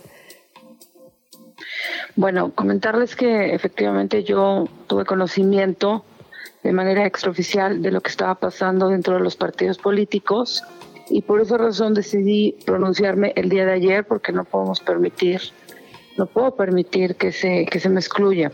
Si ustedes se dan cuenta, en la lista pueden ver personajes que definitivamente no tienen posicionamiento en, en la Ciudad de México. Por ejemplo, podemos ver ahí alguna persona que ni siquiera ha sido eh, ganador de elecciones populares, no ha sido eh, una persona que recorra el territorio. Entonces, me parece que para poder ganar el, 24, para poderle ganar a Morena eh, esta próxima elección, pues de elegir a los mejores perfiles, a los perfiles que estén en territorio, a los perfiles que hayan demostrado hacer un buen gobierno, perfiles que sean una verdadera oposición. Entonces, eh, solamente pido que sea un terreno parejo, pido que se, que se me incluya, primero porque he demostrado ser oposición, segundo porque soy eh, una de las ganadoras en el 21, somos ganadores de elecciones, somos personas, o soy una persona que está con la gente, que tenemos contacto con la gente, que sabemos comunicar, que podemos contender y que podemos ganar para ser eh, candidatos a la jefatura de gobierno. Entonces, por esa razón es que exijo que se me incluya. Yo espero que los partidos políticos PAN, y PRD, que aunque no esté afiliada, pues me consideren, porque al final estoy representando a la sociedad civil. Alcaldesa, ¿hubo reacciones a partir de sus declaraciones del día de ayer? ¿Pudo platicar con algún dirigente de los partidos, con alguno de los otros contendientes? ¿Tuvo alguna reacción ante lo que decía ayer, que incluso decía que se podría hasta ir del frente, si no la considera? Así es, sí, sí hubo reacciones, hubieron varias reacciones. Eh, y pues vamos a, vamos a escuchar. Soy una persona eh, que sabe escuchar, que sabe entender, que sabe conciliar, que sabe llegar a un acuerdo, pero también soy una persona que lo único que pide es respeto y reconocimiento, y no solamente como, como política o como alcaldesa de Cuauhtémoc, sino como mujer.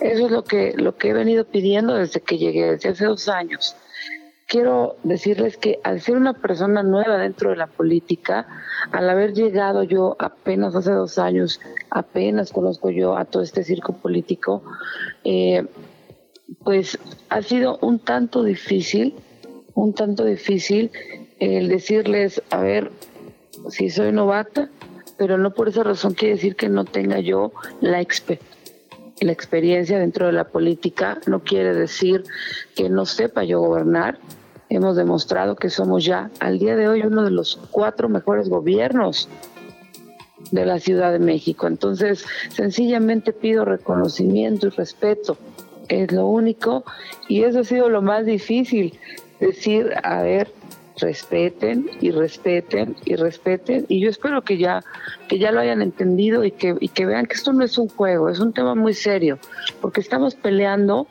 por poderle dar una mejor calidad de vida a los capitalinos. Estamos peleando porque sea un mejor México. Esa es mi lucha, esa es mi lucha. Yo no lucho por ni por más poder, ni por más dinero, ni por posiciones. Sencillamente porque las cosas se hagan bien, conforme a derecho, democráticamente, y que seamos mejores de, del partido Guinda. Entonces debemos poner el ejemplo y hacer las cosas bien. Alcaldesa, entiendo que ya no estamos en la etapa legal para intentar ir sin partido, es decir, de la vía independiente. Corríjame si me equivoco, pero estoy leyendo la convocatoria del Instituto Electoral y ya habría cerrado, no para alcaldías ni diputaciones, pero sí para jefatura de gobierno. ¿Qué opciones entonces eh, le quedarían en caso de que el Frente no escuche este reclamo suyo? Mire, he tenido ya ofrecimiento de dos partidos políticos, sin embargo, a mí no me gusta, no me gustaría, no me gustaría que la alianza se pudiera romper. Decirles que para nada me da miedo, porque si no, no me hubiera pronunciado el día de ayer. Para nada me da miedo el que me digan, ¿sabes qué, Sandra? No se puede y hazle como quieras. No me da miedo eso, no me da miedo perder ni siquiera la oportunidad de la reelección en Cuauhtémoc. No me da miedo, siempre voy a decir la verdad y siempre voy a actuar como se deben hacer las cosas, así se pierda todo. Pero eh, no me gustaría dar esa impresión a la gente que, que confía en el frente, que confía en que podemos sacar a Morena de esta elección. No quiero yo irme a otro partido político, quiero que las cosas se hagan bien desde donde yo llegué. Y yo confío confío en que el PAN, el PRI y el PRD van a tener esa visión, esa altura política para reconocer que hay que poner a los mejores perfiles políticos. De la lista, insisto, de la lista que se filtró y que sí es verdad, que sí es verdad que eligieron a esas personas para ponerlas a competir, ustedes se pueden dar cuenta que ni están arriba muchos de ellos no están arriba eh, de mí en cuanto a al reconocimiento o, pues sí, al reconocimiento a, nivel Ciudad de México. No tienen más territorio que yo. No han sido eh, calificados como buenos gobernantes. Entonces, incluso algunos, y con mucho respeto, ¿eh? algunos de los candidatos o precandidatos, pues son grises. Entonces, ¿de qué estamos hablando? Si quieres salir a competir, pones a los mejores, no pones a aquellos que quieren competir sencillamente para que después les digan, bueno, tú no ganaste, pero te voy a dar una senaduría. Tú no ganaste, pero te voy a proteger mandándote como diputado federal. O te voy a dar otra vez una pluri. No, no, no, no se trata de eso. Así lleven toda la vida dentro de la política y viviendo de la política. Se trata de poner a los mejores perfiles que puedan demostrar que pueden gobernar esta ciudad, que puedan resolver los problemas de esta ciudad, que trabajen 20 horas como lo hago yo diario, que demuestren que tienen amor a la gente, que tienen amor a este país. Así que yo voy a seguir dando mi lucha, no, no no lo hago de forma irrespetuosa, sencillamente porque es un tema de democracia. Alcaldesa, ¿aceptaría otro puesto o aceptaría ir por otro puesto público? Primero, primero quiero que me midan. Primero quiero que me midan. De verdad, yo no vengo aquí por puestos, vengo aquí porque se hagan las cosas bien. Porque puestos, pues puesto me ofrece otra persona u otro partido político. O sea, no vengo por puestos, vengo a que las cosas se hagan bien. No han entendido la forma de Sandra Cuevas. De verdad, yo sé vivir sin nada y sé vivir como ahora Dios me ha permitido. Pero, ¿y estos partidos? Pero nos va bien, pero nos va bien porque hacemos las cosas bien. Entonces, primero quiero que se me mida y después ya vemos qué opciones hay si es que no calificamos, si es que la gente no nos elige para la jefatura de gobierno. Pero yo estoy leyendo las encuestas, yo me estoy midiendo. Por eso es que es necesario que los partidos reflexionen y nos integren a esta lista. Y los otros dos partidos que había mencionado previamente que la buscaron, digo, imagino ninguno será del bloque de Morena, pero tampoco quedan tantos. ¿Cuáles fueron, alcaldesa? Pues ya en su momento lo sabrán. De hecho, en estos días que salga yo de gira ya a las 16 alcaldías, se tiene a media semana eh, una, una visita precisamente con estos, estos partidos. Ok, o sea, ¿la van a acompañar, digamos, a, alguna de las alcaldías o es alguna de las alcaldías gobernadas por estos partidos, digamos? No, no, no. Vamos a tener visita al partido político, o sea, está dentro de la agenda. Pero insisto, insisto, si yo llegué con el frente, así me inicié en la política hace dos años, y yo he luchado por el frente, y yo he sido una verdadera oposición, pues entonces la oportunidad se me tiene que dar en el frente. Yo no tengo por qué estar en otro partido político que no sea el frente, porque aquí ha sido mi lucha. Y porque sencillamente soy mejor perfil que algunos de los personajes que están dentro de la lista. Pues, alcaldesa, estaremos pendientes, por supuesto, de este proceso. Le agradecemos muchísimo que se haya conectado con nosotras esta mañana. No, gracias a ustedes. Muchísimas gracias. Les deseo un gran día. Gracias igual. Te invitamos a seguir la conversación en redes sociales. Nos encuentras en TikTok, Instagram y Facebook como arroba que chilangos pasa. Y en Twitter desde la cuenta de Chilango, arroba chilango.com. Bueno, pues terminamos de conversar con la alcaldesa de Cuauhtémoc, Sandra Cuevas. Hay que decir que es la segunda vez que nos visita en estos micrófonos y la primera vez al revés. Dijo, bueno, si el frente no me elige no pasa nada. Ahora dice, si el frente no me elige, que me midan. ¿No? Lo cual es una frase, un fraseo interesante. Bueno, y hablaba de dos partidos que le han buscado y, la verdad es que suena... No hay tantos en la ciudad. no hay tantos en la Ciudad de México. Así que bueno, interesante. Y bueno, y el bloque de Morena tiene tres, ¿no? O sea, en realidad queda Movimiento Ciudadano, pues. sí, Movimiento Ciudadano, digamos, si estamos hablando de la oposición, Movimiento Ciudadano y Movimiento Ciudadano. Pues sí, y digo, aquí Salomón Chertorivsky levantó la mano para ser el abanderado por Movimiento Ciudadano e incluso ahí eh, él nos hablaba de el enojo que les daría la postulación, digamos, a nivel nacional de alguien como Marcelo Ebrard, es decir, como la sobra de otro partido. gente externa, Sería bastante particular un proceso así aquí en la ciudad, ¿no?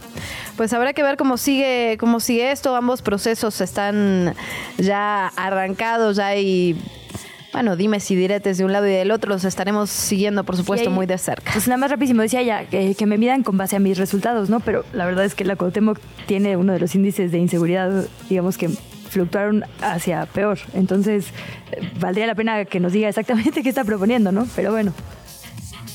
La entrevista. Bueno, llegó el momento de hablar de movilidad aquí en la Ciudad de México. Mucho de qué platicar y por eso estamos muy contentas de recibir al secretario de Movilidad Capitalino, Andrés Layú. Secretario, ¿cómo está? Muy buen día. ¿Qué tal? Muy buenos días, Luisa Luciana. Muchas gracias por, por su espacio. Al contrario, secretario, gracias a usted por tomarnos la comunicación. Vimos este anuncio hace algunos días sobre la expansión del sistema Ecobici y nos pareció una excelente excusa para hacer un corte de caja en movilidad. Eh, preguntarle si quiere por eso. Empecemos con vehículos no motorizados. ¿En dónde estamos? ¿Qué viene? como, como ya lo decía, se hizo primero la renovación de todo el sistema de Ecobici. Eso quiere decir que se cambiaron ya las 6.500 eh, bicicletas que existían antes, son bicicletas nuevas con una tecnología eh, pues actualizada 12 años, 13 años después del inicio de operaciones, con estaciones nuevas, con una nueva forma de adquirir la membresía, que es a través de eh, una aplicación en el celular. esta renovación y ahora expansión, que rebasamos ya las 7.000 bicicletas en operación, nos ha permitido romper el récord de viajes en un solo día. En 2017 el récord era de 37 mil viajes en un solo día y ahorita estamos rebasando los 50 mil viajes eh, en un solo día. Esto también se debe a la expansión hacia Coyoacán, hacia la colonia Portales, la colonia Doctores y vamos a continuar hacia Escaposalco y eh, también Álvaro Obregón. Es decir, son tres alcaldías adicionales a las que ya existían en donde habrá Ecobici. Secretario, otro de los cambios que se han hecho desde el gobierno capitalino tiene que ver con la digitalización. Eh, estamos dejando todos los boletos y sumándonos a la tarjeta de movilidad integrada. ¿Cómo lo han recibido los las usuarias? Eh, justo eh, en esta semana empezaron, o bueno, ya sustituimos por completo los boletos por tarjeta eh, de movilidad en la línea 7 del metro, en la línea 1 de trolebús. Esto es un proceso gradual en donde todas las líneas del metro ya solo el acceso será con la tarjeta de movilidad. Y la tarjeta de movilidad tiene la virtud de que se puede usar en todos los transportes operados por el gobierno de la ciudad. Es decir, en los autobuses de RTP, los trolebuses, el tren ligero, el cablebús, eh, el metro, el metrobús, Ecobici, de hecho también puedes usar la tarjeta para sacar tu, tu bicicleta de Ecobici. Y también algunas de las empresas de transporte concesionado, en este momento son seis empresas, siete empresas las que están operando ya también con la tarjeta de movilidad y seguirá gradualmente creciendo el número de, de empresas que usan la tarjeta de movilidad. Esto es para los usuarios es una mejora en términos del tiempo de espera para ascenso, tanto en autobuses como en el metro es más rápido el acceso con la tarjeta, las colas son más cortas, pero también muchas veces la gente tiene que estar buscando cambio en las noches, en las mañanas para tener el cambio exacto, sobre todo en autobuses, y con la tarjeta pues ya no tienen que hacer eh, esa búsqueda, la pueden recargar en los puntos de carga del metro, metrobús o tren ligero, eh, o cablebús, o en eh, su celular. De hecho, con la aplicación de Mercado Pago pueden hacer la recarga directa de su tarjeta. Oh.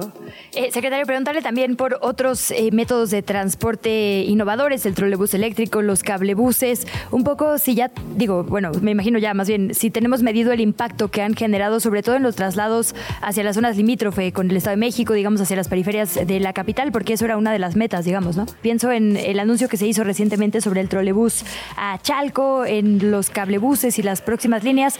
¿Qué corte de caja tienen respecto a resolver, digamos, la movilidad en las zonas limítrofes Estado de México, Ciudad de México? ¿Y eh, qué se viene también? Bueno, ahí, ahí voy a, tratar de contestarlo de dos, de dos formas. La primera es que hay ciertos proyectos que específicamente tienen como objetivo, digamos, conectarse con usuarios en el Estado de México. Uno es el tren interurbano, que ya eh, el insurgente, que así inauguró el tramo del Estado de México y el gobierno de la Ciudad de México ha estado trabajando en la obra que va en el tramo de la ciudad. Eh, este tren tendrá tres estaciones en la Ciudad de México, una en Santa Fe, otra en Baja Quiroga y un observatorio conectándose con la línea 1 del metro. Otro proyecto, ya decías, el trolebús elevado. Eh, del lado de la Ciudad de México, hoy opera el trolebús elevado que va de Constitución de 1917, que es la terminal de la línea eh, del metro en Iztapalapa, a Santa Marta. Y va a continuar y está en obra por parte del gobierno del Estado de México y el gobierno de México eh, hasta Chalco. Secretario, estamos teniendo algunos problemitas de comunicación. Ahora nos van a retomar con, esperamos, mejor calidad en el sonido para poder escucharlo bien, porque creo que es importante esto que está diciendo sobre las conexiones entre la Ciudad de México y el Estado de México. Sabemos que son miles de personas las que se transportan todos los días de un lugar a otro. Secretario, ya lo recuperamos. Gracias. en el caso del trolebús elevado por el lado del gobierno de la Ciudad de México, entró en operación desde el año pasado, eh, de Constitución de 1917 a Santa Marta. Actualmente tiene una afluencia de alrededor de 100 mil personas al día y la obra continúa del lado del Estado de México para llegar hasta Chalco y tenemos calculado que tendrá alrededor de 230 mil viajes eh, al día en total con esta extensión. Adicionalmente se está trabajando en el CETRAN de Indios Verdes, que es uno de los mm. principales puntos de conexión con el Estado de México. Eh, ahí en Indios Verdes hoy llega la línea 4 de Mexibus, que estamos extendiendo su entrada hasta la estación de La Raza, en donde también habrá una parada de Mexibus, donde está la parada de Metrobús, y eh, hace unos meses inauguró el Mexicable, la línea 2 eh, del Mexicable, que es el teleférico del Estado de México. Entonces en Indios Verdes hoy tenemos la línea 3 del metro, la línea 1 de Metrobús, la línea 4 de Mexibus, la línea 1 de Cablebús y la línea 2 eh, de Mexicable, convirtiéndolo en, insisto, uno de los principales nodos de comunicación. Pero adicionalmente, y, y ahorita también eh, eh, creo que la parte de la pregunta, en el caso de la Ciudad de México se hizo, se hicieron las dos líneas de cable bus, eh, las dos llegan básicamente a la frontera del Estado de México. La línea 2 va también de Constitución de 1917 a Santa Marta. De hecho, una de las torres específicamente está en el Estado de México. y sabemos que ha sido pues, un servicio que ahorita está moviendo eh, en Iztapalapa alrededor de 75 eh, mil personas al día que también usan eh, usuarios del, Estado de México. Entonces han ido mejorando las conexiones con el Estado de México, donde pues muchísimos de los viajes que hacen el transporte público en la ciudad vienen todas las mañanas desde allá. Secretario, aprovechando que lo tenemos en la línea, hoy hablábamos tempranito sobre este posible paro de transportistas aquí en la capital. Ustedes sacaron un comunicado llamándolos al diálogo. ¿Qué se sabe hasta el momento? ¿Habrá, habrá paro? ¿No habrá paro? ¿Han podido dialogar? Eh, sí, nosotros hemos tenido más de 15 mesas de diálogo, tanto la Secretaría de Movilidad como la Secretaría de Gobierno, con este grupo. Es un grupo minoritario de una ruta, la ruta 84, que está en el proceso de conversión a empresa. Y esto es muy importante porque el gobierno de la Ciudad de México eh, tiene un programa de chatarrización de microbuses. Llevamos en este momento casi 3.000 microbuses chatarrizados en esta administración. Cuando se chatarriza un, un, microbús, el gobierno de la Ciudad de México le ofrece al concesionario 450 mil pesos por cada microbús chatarrizado. Y este dinero se tiene que usar en el enganche para la adquisición de autobuses nuevos y para operar como empresa. Es decir, que el microbús no se ha conducido por una persona que no tiene capacitación, que vive de cobrar en, mano el pasaje, que no tiene paradas, etcétera, sino que es una empresa donde el conductor tiene un salario, tiene capacitación, eh, hay paradas programadas, hay un programa de trabajo, las unidades son nuevas, tienen validador, tienen GPS. Ese es el caso de las empresas que se formaron, por ejemplo, en División del Norte, en Cuautepec eh, y en Culhuacanes, estamos en ese proceso. Ya llegaron las unidades nuevas, los concesionarios, la mayoría de los concesionarios ya son parte de la empresa y este grupo minoritario eh, pues no quiere participar en, la empresa hasta el momento, o eso ha dicho, originalmente sí querían participar. Hemos tenido medios de negociación y nosotros siempre nos vamos a invitar al, al diálogo. Sé que anunciaron que harían bloqueos en varios puntos. En este momento no tenemos afectación a la vialidad en estos puntos con unidades, solamente en la Avenida de las Bombas tenemos una manifestación con alrededor de 20 personas eh, que estamos monitoreando y por supuesto dando alternativas viales para los usuarios. Hablando de negociaciones con ciertos eh, sectores, secretario, preguntarle también por el de, digamos, los motociclistas, las motociclistas mm. y el gremio de los taxis, que también son siempre dos estira y aflojas importantes en la capital. ¿Se ha logrado regular en ambos gremios todo lo que ustedes querían? ¿Qué triunfos, qué pendientes? En el caso de los motociclistas, eh, ha habido un proceso ya de varios meses de, de, diálogo, de mesas de diálogo, creo que ha sido muy fructífero. Eh, porque efectivamente cuando se hacen cambios al reglamento de tránsito que tienen como objetivo eh, regular mejor el uso de la motocicleta, si no se hacen en acuerdo, con consenso, con diálogo, es muy difícil que eh, los propios motociclistas, todas las organizaciones de motociclistas lo tomen como propio. Entonces, ¿qué es lo que sucedió en los últimos meses? Desde la Secretaría de Movilidad hicimos un conjunto de propuestas para mejorar la seguridad de las y los motociclistas específicamente de este conjunto de, propuestas, hay tres que son las más sustantivas eh, y tienen que ver con las sanciones. Ya estaba, o, si eres motociclista y no traías casco, eh, eras acreedor a una multa.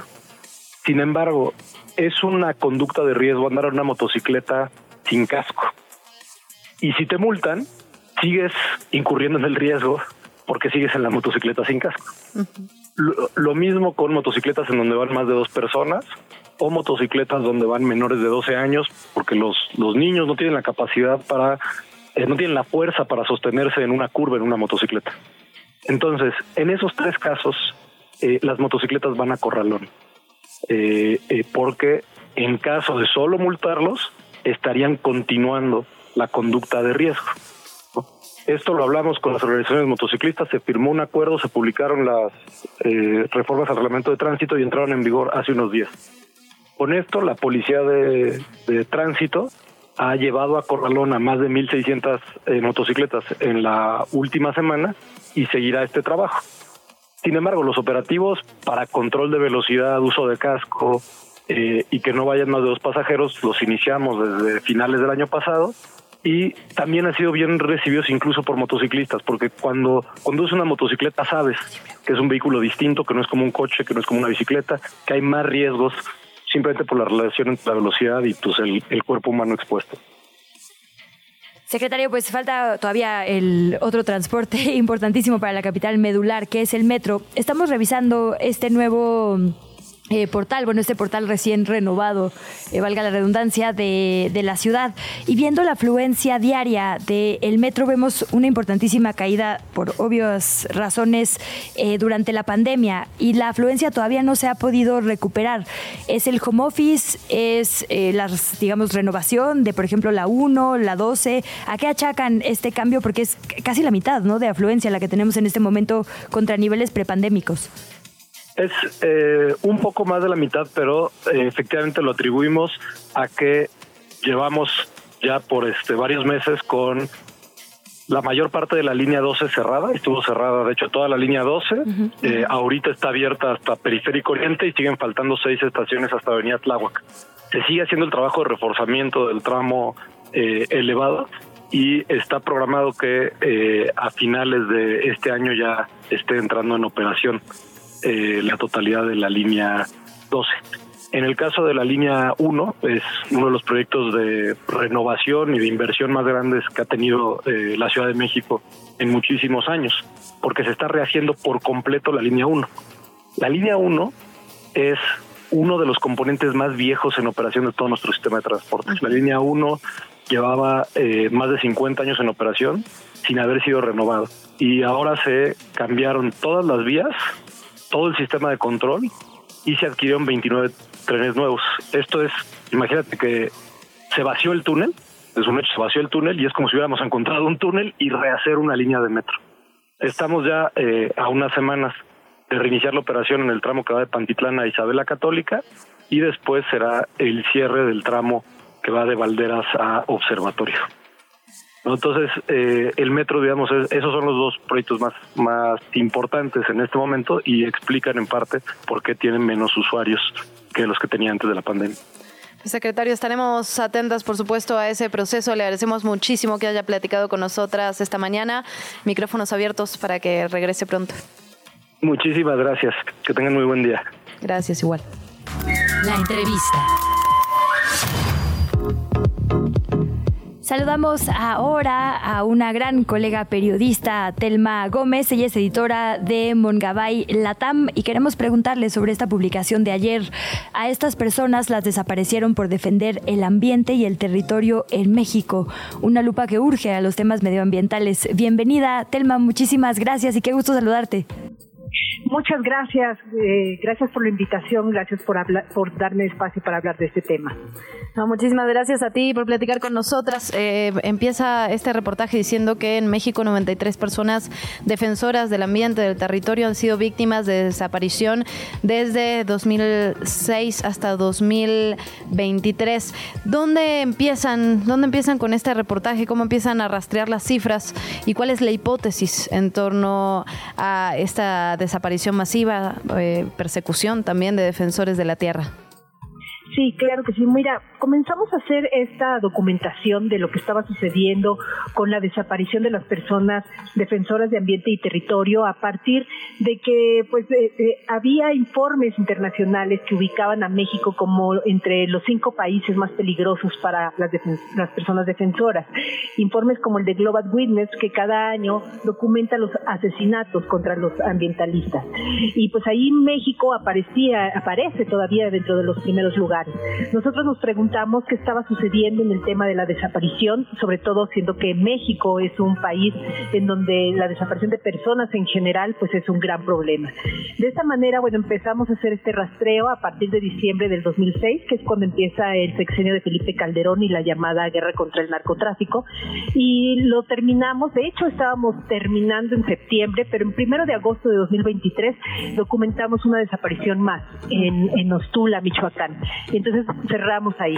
Lo que hallamos fue este, esta cifra que mencionaste de los 23, 93 personas defensoras que han sido víctimas de desaparición. De ellas, 39 no han sido localizadas.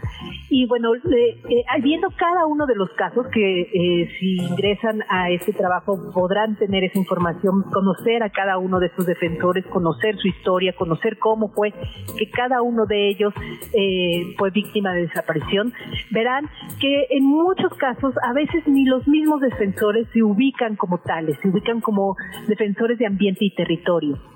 Tenemos, por ejemplo, la entrevista con una eh, defensora Jackie, que ella habla y explica que pues al final estos defensores están eh, en territorios en donde pues de repente, imaginen ustedes que de repente llega un proyecto hidroeléctrico, llega una minera, eh, llega algún proyecto que le llaman de desarrollo a sus comunidades y pues empieza a trastocar todo aquello con lo que se convive en esa comunidad, en ese lugar, ¿no? Como los las montañas, los bosques. Entonces, pues obviamente que ellos empiezan a organizarse para defender este territorio. Y lo que nosotros hallamos también es que la mayoría de estos defensores que han sido desaparecidos, pues son eh, personas que pertenecen a un pueblo indígena. De los 93, 62 mm. pertenecen a comunidades indígenas.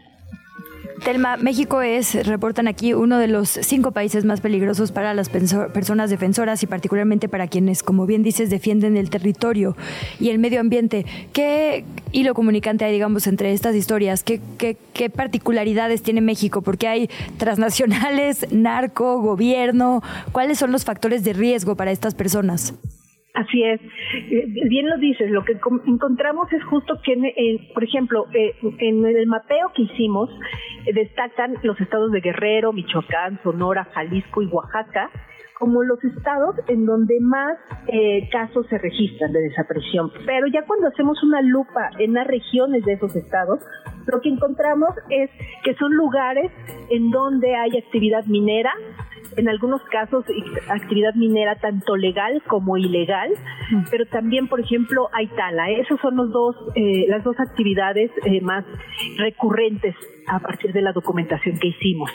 Eh, también nosotros hicimos seguimiento de si en ese territorio había presencia de grupos ligados al narcotráfico y encontramos que en la mayoría de ellos lo hay, hay esa presencia, pero también encontramos que hay conflictos agrarios, es decir, que son comunidades que todavía están buscando el reconocimiento de su territorio ancestral o bien eh, que dentro de los ejidos o las comunidades agrarias hay también problemas por eh, la representación que tienen, por sus, las elecciones. Encontramos que en aquellas comunidades en donde hay presencia de minería es muy común que dentro de las comunidades empiece a haber una división eh, entre aquellos que están de acuerdo y en desacuerdo por, que se lleve esa actividad, ¿no? Eh, entonces, bueno, esos son como, eh, como cuestiones que, que, que unen a varias de estas historias. Telma, hace unos minutos decías que no todas estas personas se autodenominaban o se auto, eh, digamos, percibían como defensores del medio ambiente. Lo que sí es que son líderes en sus comunidades. ¿Qué han detectado en cuanto al entorno? Porque cuando hay una desaparición, cuando hay un homicidio de estos líderes, normalmente las zonas tienen, viven una transformación muy abrupta y normalmente relacionada con el silencio. ¿Cómo lo han documentado ustedes? Así es, eh, muchos de ellos, te digo, no se miran como, como defensores de ambiente y territorio, eh, sin embargo, sí, la mayoría de ellos tiene un papel importante en la organización comunitaria para hacer resistencia en contra de algún megaproyecto. Eh, y te lo, se los voy a ilustrar con un ejemplo. Por, dentro de todo el especial también tenemos la historia de Sergio Rivera, que él es un defensor de ríos en Puebla en la Sierra Negra de Puebla, y él formó parte en su comunidad de comités de organización para evitar que llegara un proyecto hidro, hidroeléctrico a esa zona. Eh, él eh, era un líder dentro de su comunidad porque era el que invitaba a la gente a participar, el que llevaba información, el que presentaba la contraparte de lo que las autoridades municipales y la empresa decía y, vendía como beneficios que traería esa hidroeléctrica, ¿no? Él presentaba la otra historia y él decía, bueno, pues no es tal, no son tales los beneficios, van a llegar estas afectaciones. Y bueno, Sergio fue, se fue colocando como un opositor muy identificable de este proyecto, a él lo desaparecen, eh, hasta ahora ya son cinco años de impunidad de su desaparición, que ese es también un común denominador que hemos encontrado en todas las historias, la impunidad. Eh, y cuando él lo desaparece, se, se, se, desmoviliza el movimiento en contra del proyecto. Mm. Si bien el proyecto se suspende, hasta ahorita no, no, no, ha llevado, no se ha llevado a cabo, está suspendido, pero no está cancelada la concesión de agua para llevar a cabo ese proyecto. Entonces, bueno, eh, la, la organización comunitaria se se debilita un poco porque además lo que siembra la desaparición es el miedo, ¿no? Eh, hay una defensora que nos, nos comentaba, una abogada nos comentaba y decía, bueno, cuando asesinan a un defensor crean un mártir. Cuando lo desaparecen, eh, lo que hacen es sembrar el miedo y desmovilizar la organización comunitaria.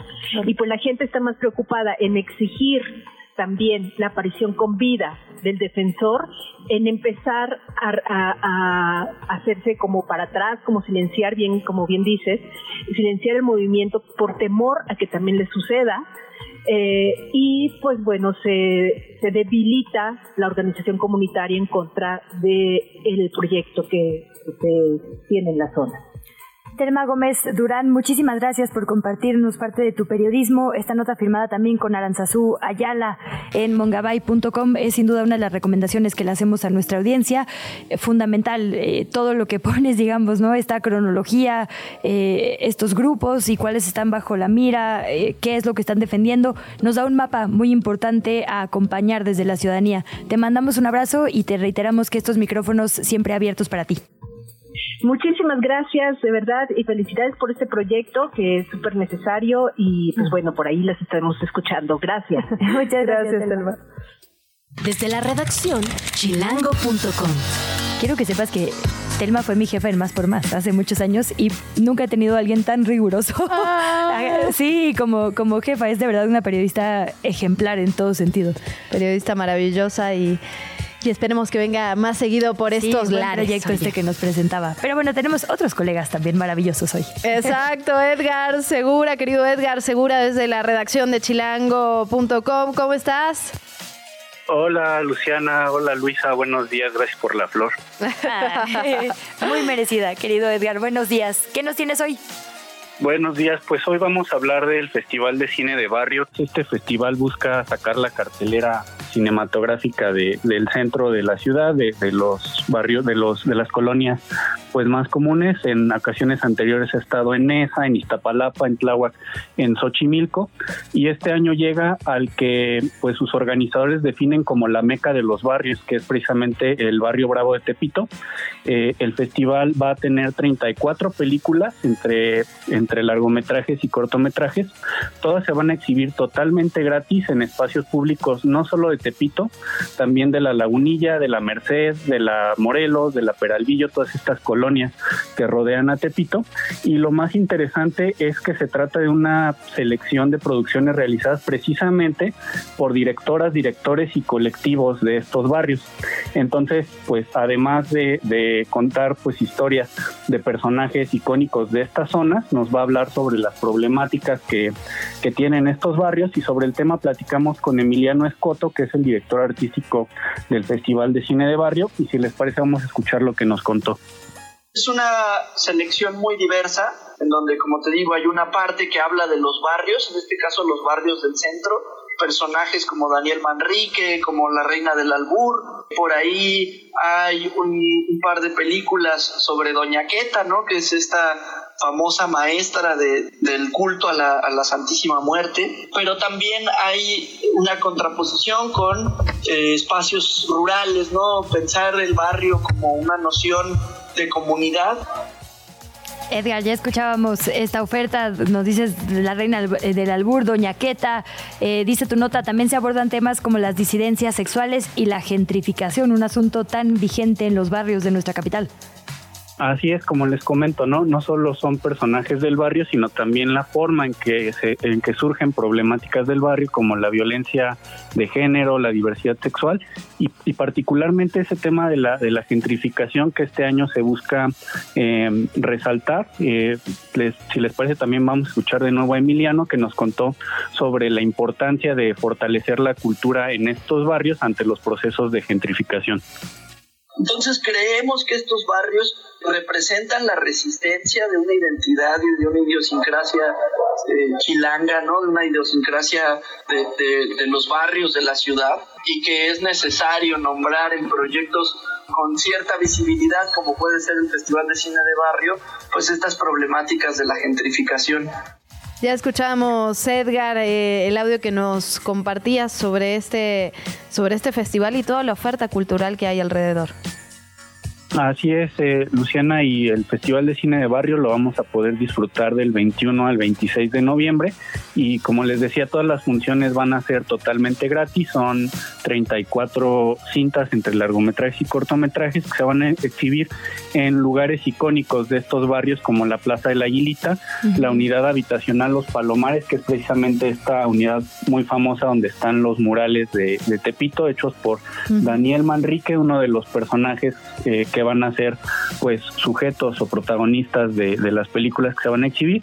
También la, Galería José José María Velasco y pues también como comentaba Emiliano ahí en, en alguno de los audios, eh, también vamos a tener películas sobre lugares que comúnmente llamamos periferia, pero pues no necesariamente son periferia, no son Sí. también eh, él menciona como nuevos centros, porque son centros también pues de generación de, de una propia cultura, de una propia identidad, como lo son Xochimilco, Tláhuac, Iztapalapa y pues otros lugares eh, no tan céntricos de la ciudad, pero que no por ello dejan de ser muy importantes para nuestra cultura.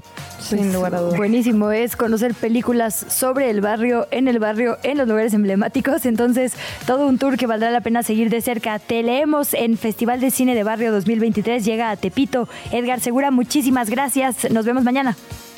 Hasta mañana, bonito día. Igualmente. De los pájaros, el la La mañanera. Quieren prohibirla, imagínense. Bueno, lo que está ocurriendo en la conferencia matutina sobre el caso Ayotzinapa, el presidente reafirmó que hizo el compromiso de conocer la verdad del caso, saber qué sucedió, por qué inventaron los hechos y realizaron actos de tortura para elaborar la famosa verdad histórica. También dijo que quiere conocer el paradero de los normalistas. Ahí vamos avanzando en la investigación, declaró.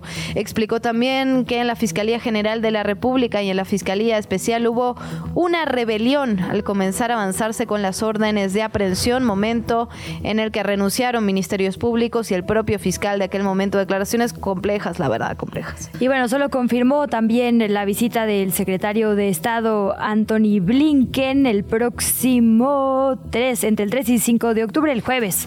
En concreto se van a ver, le contamos todos los detalles en la semana porque hoy se nos acabó el programa. Ahora sí que ya llegamos al final. Luisa Cantú, muchísimas gracias por acompañarnos. Esto fue Que Chilangos Pasa. Nos vemos en redes, por cierto. Así es, síganos en Radio Chilango, en que Chilangos pasa, escuchen nuestro podcast. Ya nos vamos, hasta mañana.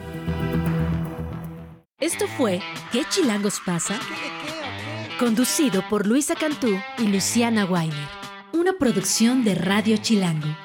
Escucha un nuevo episodio de lunes a viernes en tu plataforma de podcast favorita.